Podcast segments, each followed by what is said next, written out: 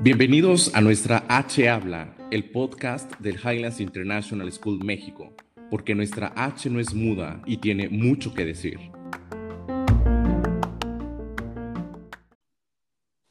Bienvenidos a un nuevo episodio de nuestra H Habla, porque nuestra H no es muda y tiene mucho que decir. Soy Carlos Flores y en este episodio estamos felices de tener como invitada a Geo Medina. Geo, te saludo, me encanta saludarte en este día. ¿Cómo estás, Geo? Hola, Charlie, muy bien, gracias. ¿Tú qué tal? Todo muy bien, muchísimas gracias. Me encanta tener a una de las mises más queridas por los alumnos de high school, ¿no? Ay, gracias por lo que me toca. Encantados de tenerte aquí y queremos platicar contigo un tema que seguramente en tu experiencia, en los años de estar acompañando a los alumnos en, en esa última etapa, sobre todo antes de iniciar la universidad, pues ha sido un tema que te ha tocado platicar, rebotar con ellos, seguramente se han acercado a pedirte consejo. ¿Y a qué tema me estoy refiriendo? El tema de la elección de la carrera. Un tema súper importantísimo para un alumno del high school y, cobra un sentido especial, sobre todo esta semana. nuestros alumnos de onceavo el día de ayer comenzaron una serie de, exámenes que les pueden ayudar a ellos en, justo a dar una respuesta a la mejor elección de carrera. Están teniendo unos exámenes de orientación vocacional y, yo creo que viene muy actual en este momento, ¿no? Y, me gustaría abordar un poco este tema por las dos partes. En primer lugar, el, ayudarle a los padres de familia que están acompañando a estos niños en este momento actual para la elección de la carrera. Y por otra parte, algunas preguntas, algunos consejos que tú nos pudieras dar en relación directamente a estos alumnos que están viviendo, pues eso, una de las decisiones más importantes y trascendentales y de las más importantes, sí creo, en una edad adulta que ellos empiezan a tomar.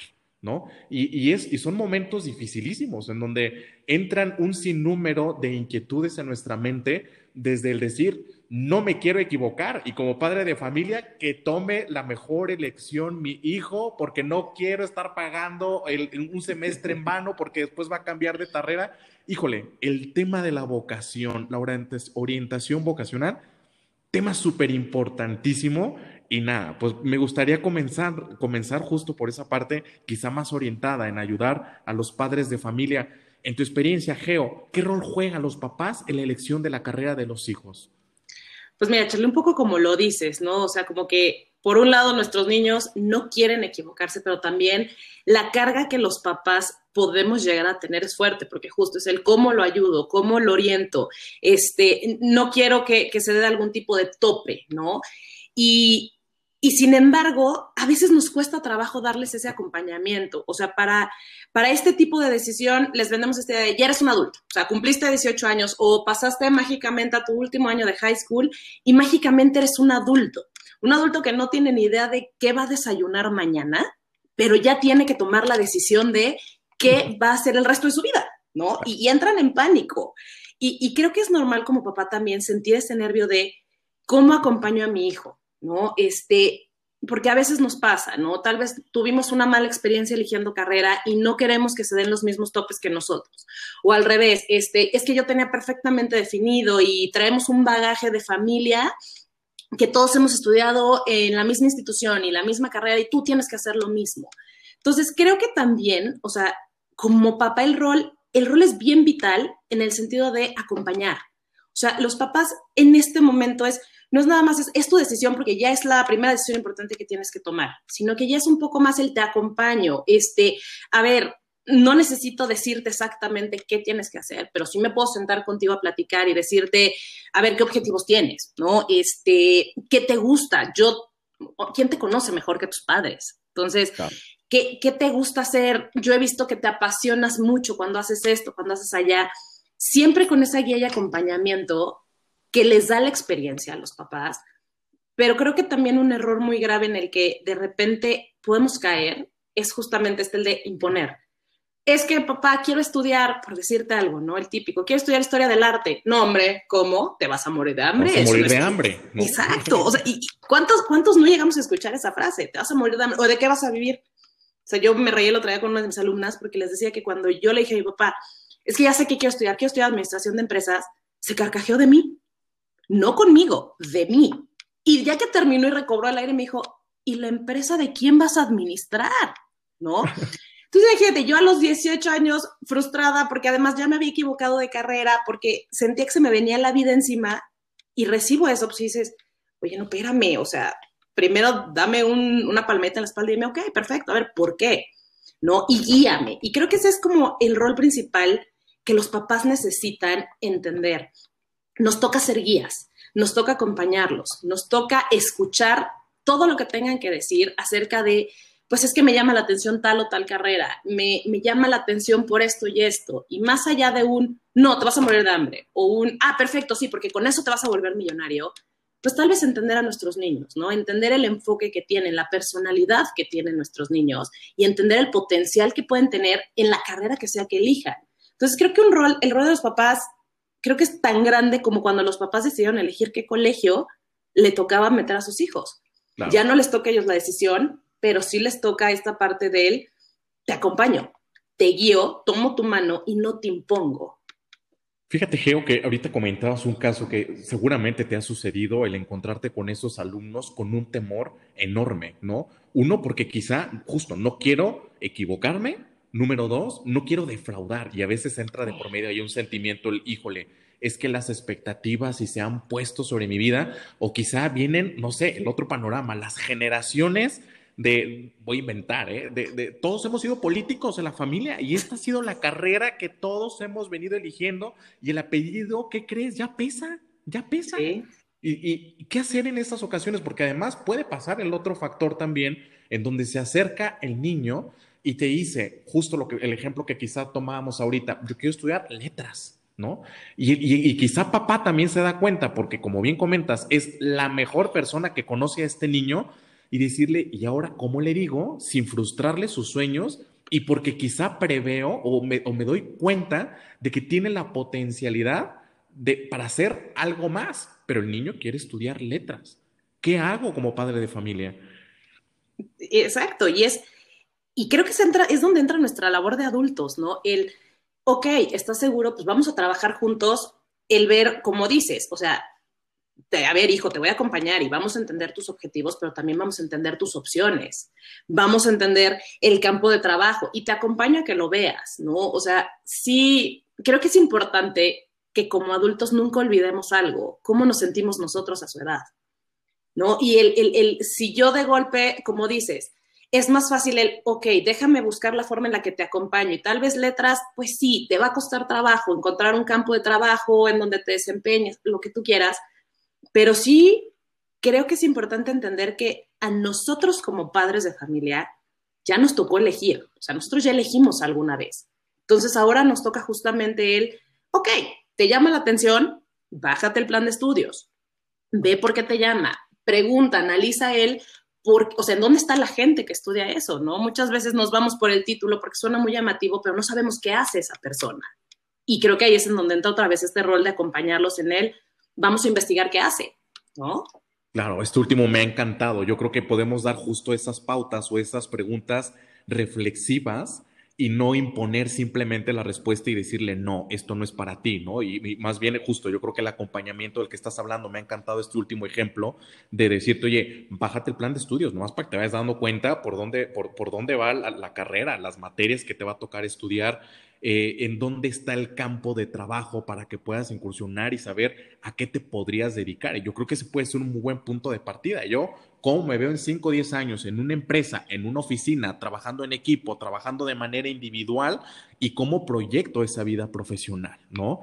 El, el miedo yo creo que a final de cuentas es eso, un temor a lo desconocido, porque no han vivido la experiencia de la universidad y, es una, una, una, circunstancia tan importante que evidentemente, como en un examen, no me quiero equivocar. Ahora, ¿qué pasa del lado de los jóvenes que están justo por elegir esa carrera? ¿Qué pueden hacer? Y, y me gustaría sobre todo preguntarte, ¿qué se elige primero, Geo? ¿La universidad o la carrera?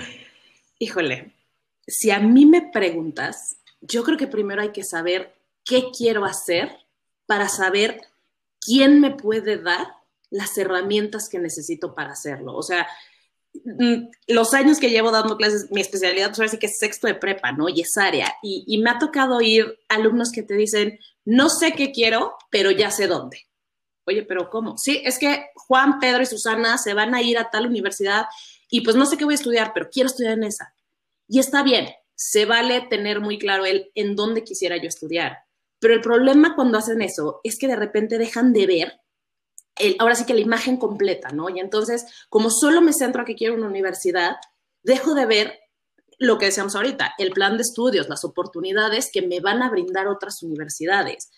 Cuando, vamos a ser realistas, Charlie, no somos muy grandes, pero nosotros cuando buscamos carrera nos tocó ir a hacer el tour de universidades, ¿no? Y te bajabas en todas y preguntabas, y ahorita la tienen muy fácil, ahorita simplemente métete a internet, abre la página de las universidades y baja los planes de carrera, estudia qué es lo que quieres, o sea, es, tal vez no vas a entender al 100% de qué van todas las materias, pero no puedes tomar tu decisión únicamente el quiero tal universidad y no me importa qué carrera sea, porque muchas veces es por eso por lo que terminan frustrados, ¿no? Porque escojo sin realmente elegir lo que me gustaba, lo que me apasionaba, o sea, y hoy es tantas cosas que por eso ellos mismos es como, pues no, me da igual, no sé cuál, no sé qué voy a estudiar, pero quiero esta universidad. Y dejan de ver opciones, ¿no? Y, creo que ese es un error gigantesco a la hora de que elegimos carrera. No agotar todas tus estancias, no agotar todas tus opciones y realmente saber que tomaste una decisión, pues tal vez no al 100% seguro, pero un 80% seguro de que esa carrera que quieres Tal vez no sea la universidad que soñaste, pero tal vez va a ser la universidad que te va a dar esas herramientas para ser el día de mañana ese profesionista que quieres ser.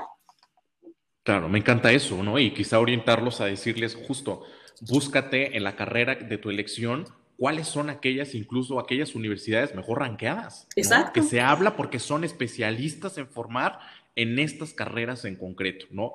Y, e irse sin temor alguno, ¿no? Porque si bien la, vida universitaria y a veces puede estar esa tentación de decir, porque me quiero ir con la bolita de mis amigos y porque quizá me puede dar un estatus, pero atención, oye, se trata de tu carrera, de un momento súper trascendental, importante en tu vida y quizá no es la universidad que había soñado ni el ambiente probablemente que había soñado.